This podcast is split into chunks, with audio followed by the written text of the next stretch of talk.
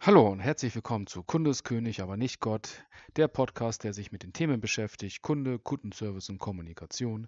Mein Name ist Fabian und ich freue mich, dass du wieder eingeschaltet hast.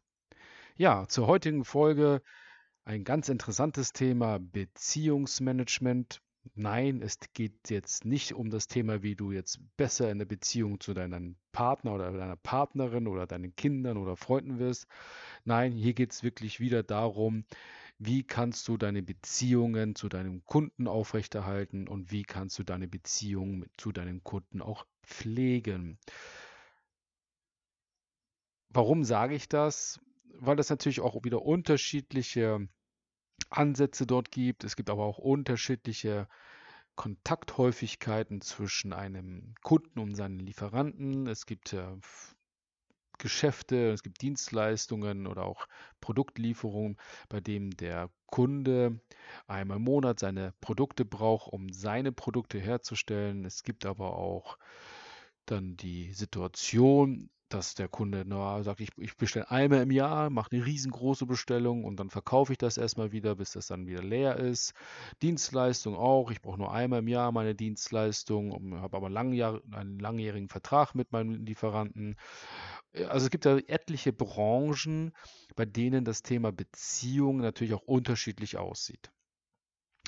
Nehmen wir mal an, wir sind jetzt auf einer grünen Wiese und wir haben die freudige Gelegenheit, regelmäßig mit unseren Kunden in einer Konversation einzusteigen oder auch in einer Auftragsabwicklung. Also das heißt, dass der Kunde uns regelmäßig dann auch beauftragt.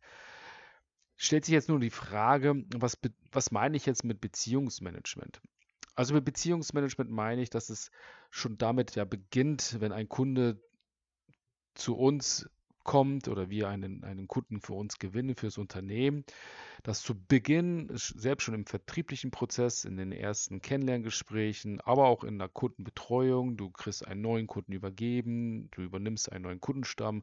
Also du lernst irgendwie immer Menschen kennen dahinter, dass es ganz, ganz wichtig ist, aus, einer, aus meiner Sicht auch die einzige Notwendigkeit, um erstmal ein gut, eine gute Beziehung zu starten, dass sich beide Seiten eingestehen und auch zugestehen, dass es einen gewissen Wert gibt in der Beziehung, den beide Seiten aus der Beziehung zielen wollen. Ja, der Verkäufer möchte etwas verkaufen, das heißt, ich, lieber Kunde, ich möchte dir was verkaufen und der Kunde sagt, ja, lieber Verkäufer, ich möchte was von dir kaufen. Also das ist eine gewisse Erwartungshaltung in einer Beziehung. Und in jeder, für jeden der beiden Seiten steht ein gewisser Wert im Vordergrund, der aber auch beiden Seiten klar sein muss.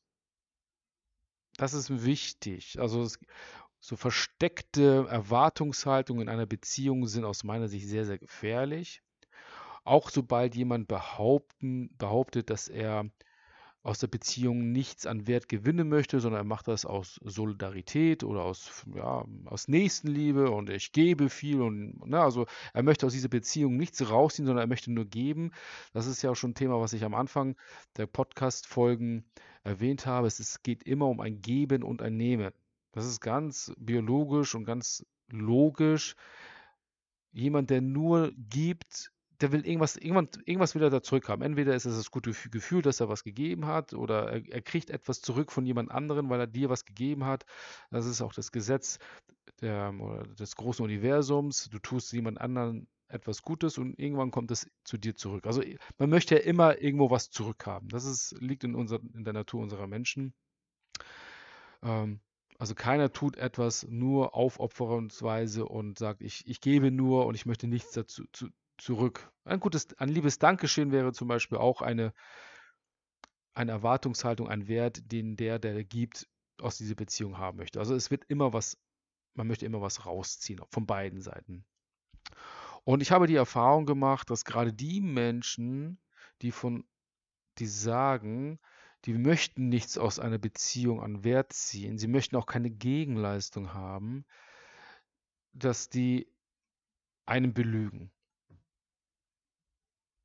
So, sie belügen einmal den, der auf der anderen Seite in der Beziehung steht und aber auch sich selbst. Warum? Ich habe die Erfahrung gemacht, nicht nur bei mir selbst, sondern auch bei anderen Menschen in meinem Umfeld, die mit solchen Menschen in Kontakt getreten sind. Am Ende des Tages ist es darauf hinausgelaufen, dass die eine andere Person irgendwann doch eine Bitte an die oder mich gerichtet haben, die aber so groß von, von, von der Bedeutung war, und haben dann das begründet, warum sie jetzt diese Bitte von mir haben wollen, also doch etwas aus der Beziehung was ziehen wollen. Ich habe dich ja umsonst, ich habe dich ja sonst nie um etwas gebeten. Also kannst du das bitte doch für mich machen. Dass dann nicht nur ich, sondern viele, die in meinem Umfeld waren, eingeknickt sind, haben dann gesagt, ja stimmt, ja hast du nicht, aber ich mach's für dich. Und obwohl diese eine Bitte negativ oder zum Nachteil für uns waren, also für mich und für die, bei denen ich das gesehen habe, die dann auch mal in so einer Situation gelangt sind.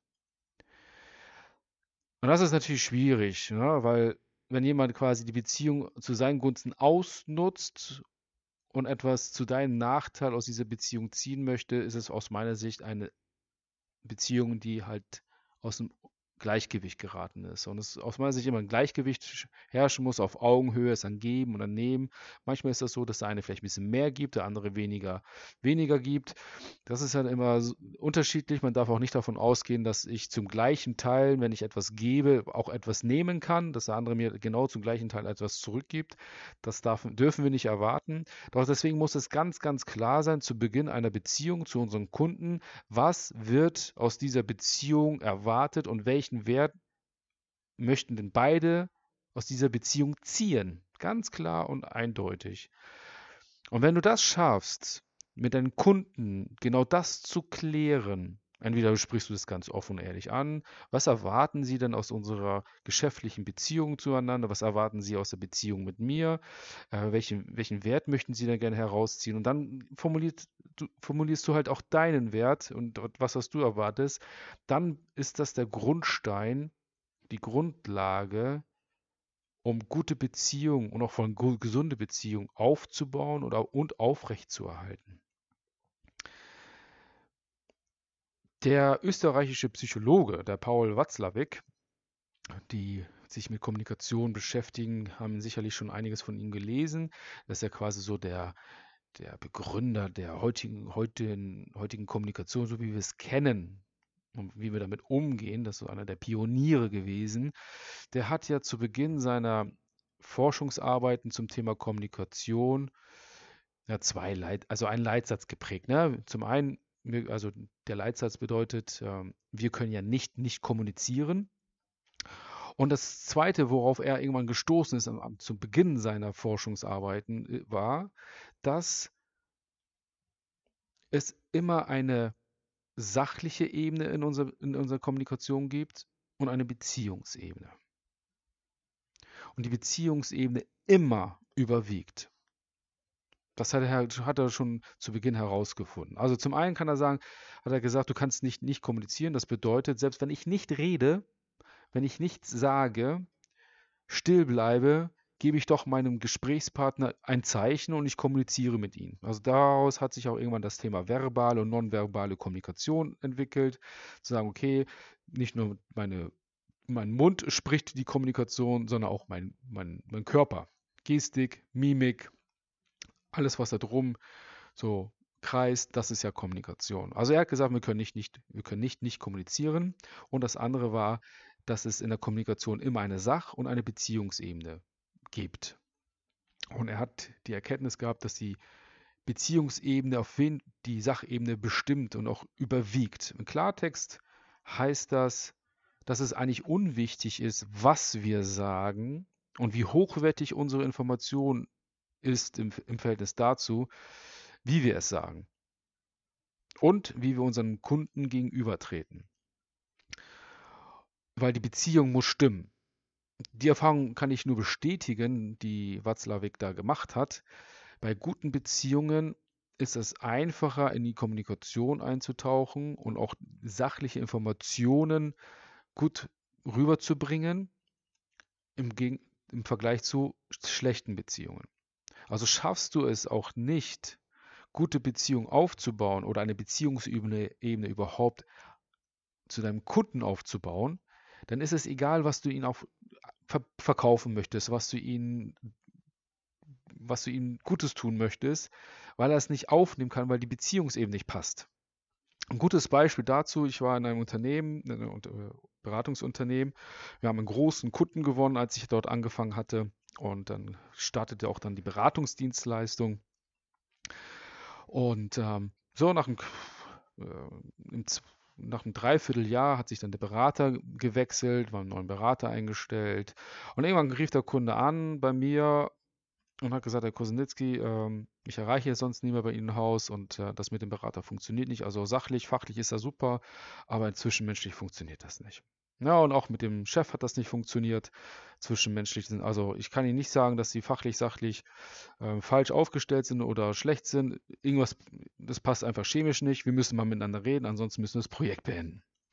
So, was haben wir da gemacht? Dann bin da ein weiterer Berater und ich sind dann zum Kunden gefahren und haben mit ihm gesprochen, haben ihm eine Lösung präsentiert, wie wir das gesamte Thema letztendlich retten können und haben einen dritten Berater reingebracht, was natürlich per se erstmal schlecht ist, drei verschiedene Personen innerhalb kürzester Zeit in ein Projekt einzugliedern. Ähm, und der Kunde hat ja Angst, ich muss alles wieder neu erzählen und, darum, und wir haben nicht die Zeit, das Projekt ist zu groß.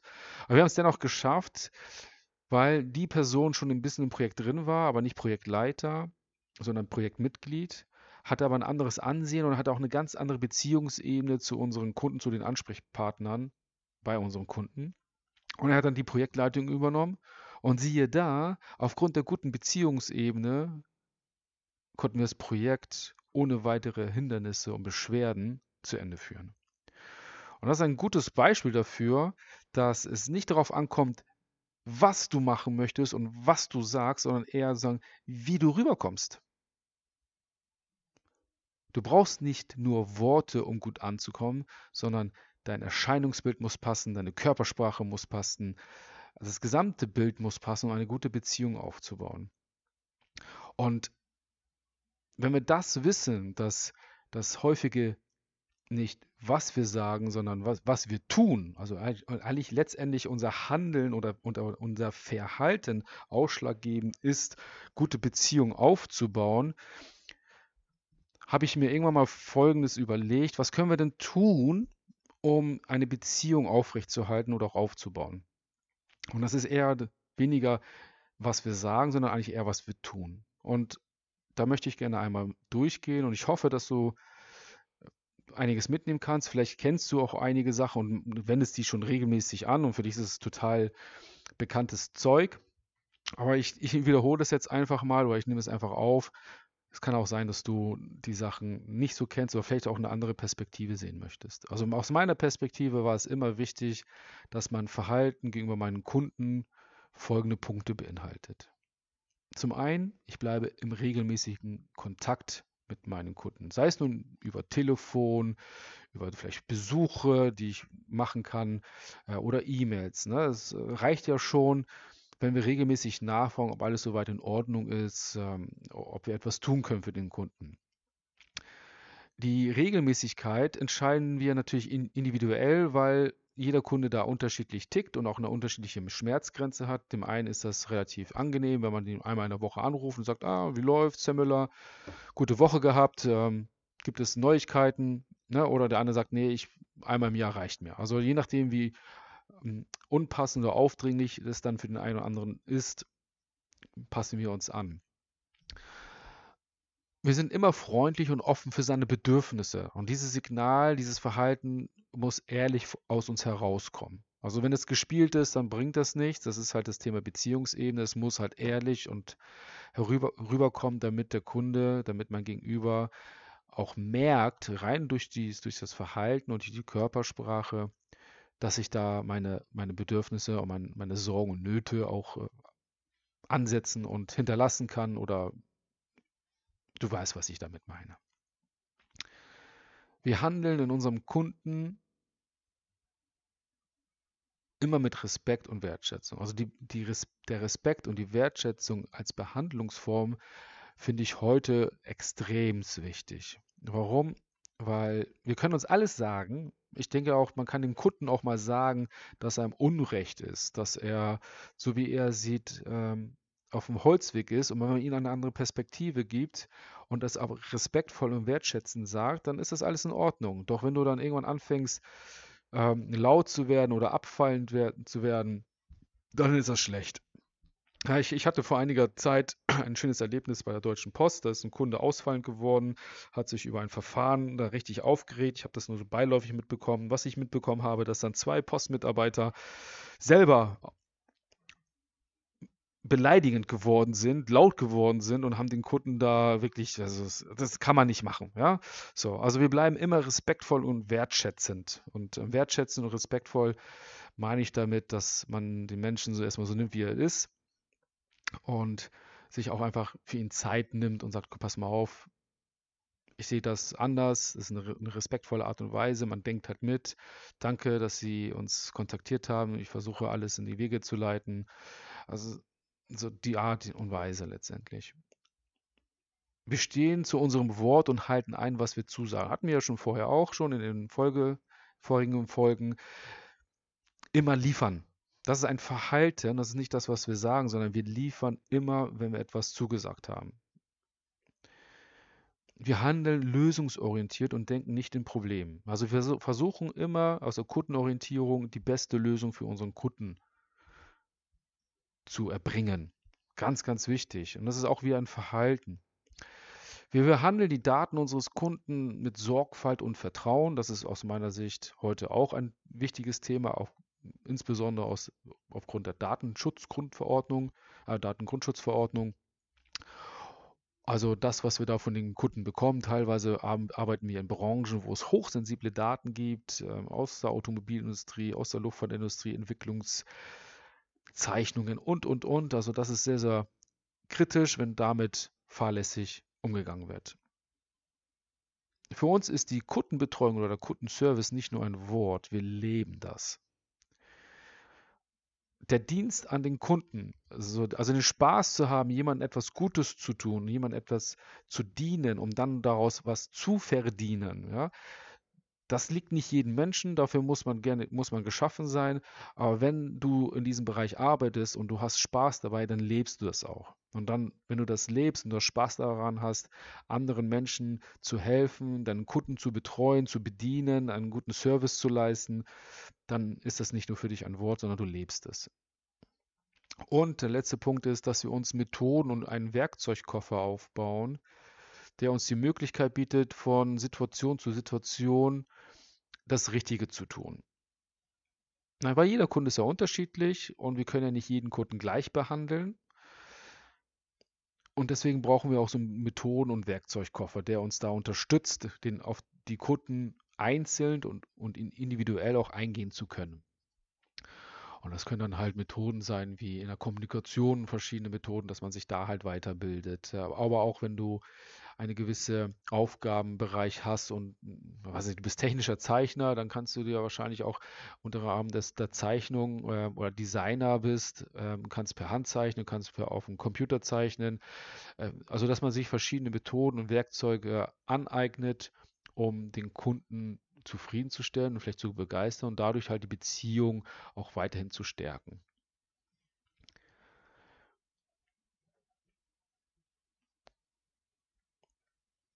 Gleichbehandeln der Kunden. Das ist halt, möchte ich noch ein bisschen näher darauf eingehen. Wir können halt die Kunden nicht gleich behandeln, das ist wichtig. Das kennst du auch in deinem Freundeskreis, Familie. Irgendwo hast du natürlich eine gleiche Herangehensweise, wie du mit Menschen umgehst, aber jeder Einzelne ist ja irgendwo auch einzigartig und mit dem einen kannst du vielleicht ein bisschen lockerer reden, ein bisschen offener reden und mit dem anderen halt eben nicht. Mit dem einen bist du eher kumpelhafter und witziger und kannst mal dreckige Witze reißen, mit dem anderen halt eben nicht. Der steht nicht so drauf. Und das ist genauso mit unseren Kunden. Wir können sie halt nicht gleich behandeln. Und je nachdem, was der Kunde von uns fordert, brauchen wir einen Werkzeugkoffer oder Methodenkoffer, um darauf zu reagieren. Ähm, um das ein bisschen genauer zu beschreiben, möchte ich gerne mal so zwei abstrakte Beispiele nennen, wo es auch unterschiedliche Herangehensweisen gibt, wie du halt überhaupt eine Beziehung aufbauen kannst und wie du die Beziehung auch aufrechterhalten kannst. Nehmen wir mal an, du bist Schriftsteller, Autor hast ein Buch fertig geschrieben, bist jetzt irgendwo auf einer Lesung äh, und lernst deine Kunden kennen, weil die, die das Buch kaufen zum Beispiel. Für einen Schriftsteller, Autor hast du ganz, ganz wenige Momente, bei denen du eine Beziehung zu deinen Kunden aufbauen kannst. Also wirklich kohlenstoffbasierende Meetings, äh, Treffen, wo du dann eine gute Beziehung aufbauen kannst. Es gibt natürlich viele Autoren, die aufgrund ihres Schreibstils und da, dadurch, dass sie sehr, sehr gut schreiben, natürlich eine sehr große ähm, Kundenkreis haben, die immer gerne kaufen und auch irgendwo auch schon eine Beziehung haben. Also mir geht es jetzt wirklich um die zwischenmenschliche Beziehung, kohlenstoffbasiert. Du siehst jemanden, du sprichst mit jemandem live. Und das im Schriftsteller natürlich relativ schwierig ist, weil der hat ganz, ganz wenige Momente, um auf Tuchfühlung mit seinen Kunden zu kommen und da eine gewisse Beziehung aufzubauen.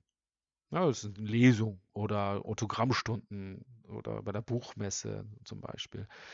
Ansonsten sind die ja relativ introvertiert oder zumindest irgendwo sitzen sie in einem Raum und schreiben Buch und haben ja weniger Kundenkontakt zu ihren Endkunden eher zum Verlag zum Beispiel. Ne? Das ist dann auch einer ihrer Kunden, weil sie wollen das Buch hier über einen Verlag herausbringen.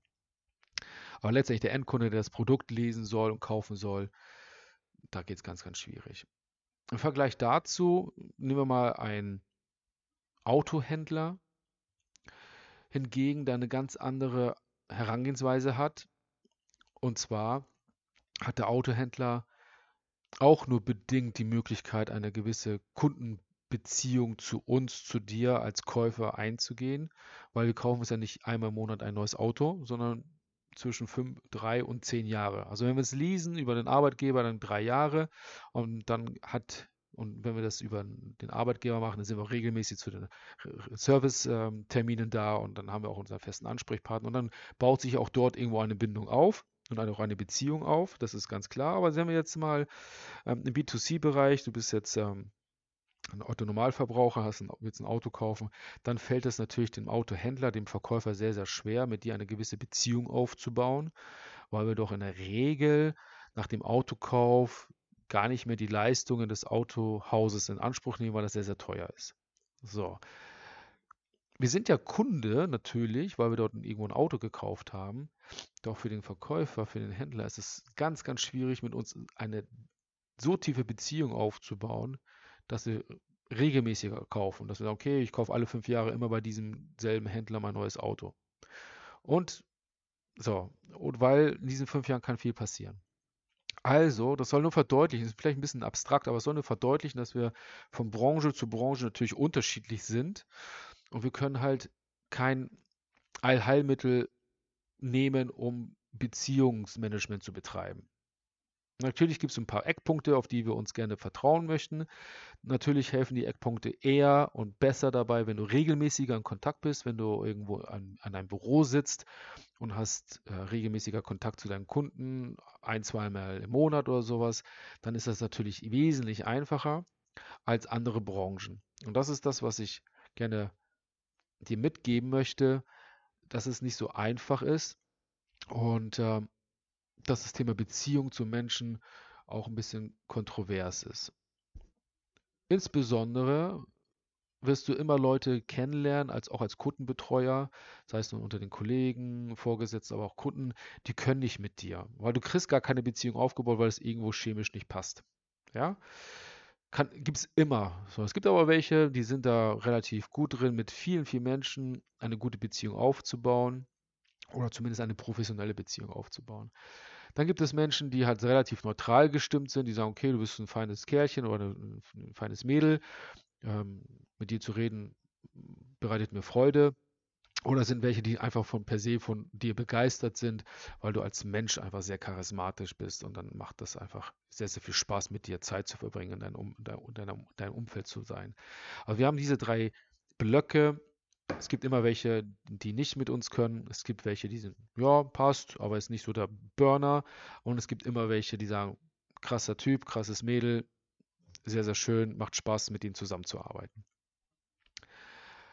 Von daher ist es aus meiner Sicht schon wichtig zu sagen, und äh, so habe ich das versucht, die letzten Jahre immer wieder zu tun, wenn ich merke, dass ich, dass ich mit jemandem nicht so gut kann, dann versuche ich auch weniger Energie hereinzulegen in mein Beziehungsmanagement. Weil es macht ja keinen Sinn, das Beziehungsmanagement da auszureizen, nur um diesen einen Menschen für sich zu gewinnen.